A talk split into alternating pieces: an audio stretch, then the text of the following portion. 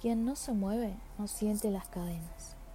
Esta frase de Rosa Luxemburgo se relaciona con mi charla, ya que la idea surgió en el momento en que me cuestioné y comencé a investigar sobre este nuevo ambiente que hasta hace unos años no me interesaba conocer.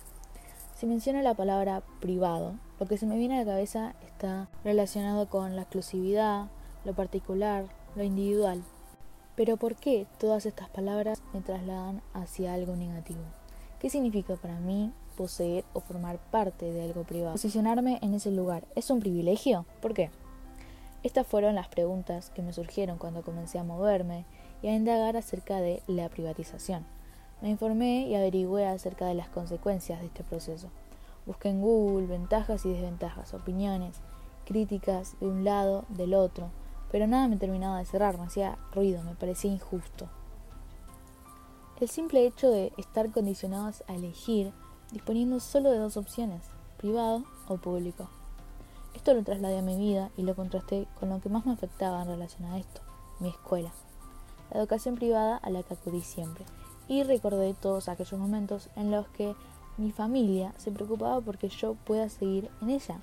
Me parecía una locura, aún estando la posibilidad de ingresar a la escuela pública, ellos preferían trabajar más y pagar por la privada. Sí, hay una diferencia entre ambas escuelas. Probablemente una escuela pública no tenga todas las comodidades, pero es seguro que iba a ser mucho más accesible que la escuela privada. Y qué injusto que nuevamente tuvieron que elegir entre comodidad o accesibilidad, porque no había una opción que incluya ambos factores. Entonces, lo privado es cómodo, pero solo para la minoría, y lo público es accesible para todos, pero sin disponer de aquellas comodidades.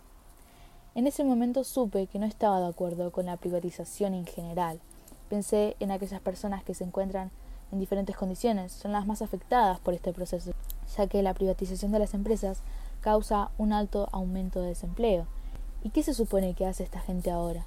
¿No debería haber una posibilidad cómoda y accesible para estas personas? Dependen únicamente del Estado, no pueden elegir entre privado o público, y a causa de las privatizaciones del mismo Estado, a su vez, dependen del enorme poder de las empresas privadas. Todo esto era lo que me producía una sensación negativa a la palabra privado. Y estas injusticias que surgen son muchas, pero no se visibilizan. Yo me enteré por medio de las redes sociales, ya que por otros medios no se habla. Pero ¿por qué no se habla? Bueno, porque estas mismas empresas, por ejemplo, las empresas televisivas, la mayoría son privadas, no les conviene hablar de toda la gente que se queda sin empleo o del aumento en los servicios por la misma competencia. Los más afectados no tienen un espacio para reclamar porque todo está aislado, alejado de la realidad que tienen que afrontar día a día aquellos trabajadores.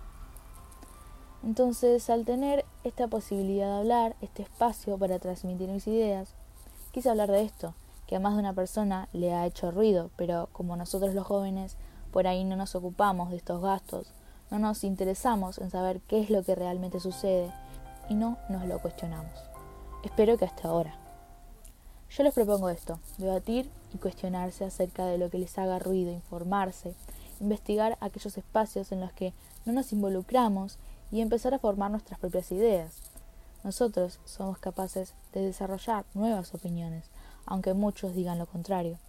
Los jóvenes podemos y somos lo suficientemente aptos para luchar por lo que queremos y movernos, movernos para escuchar las cadenas.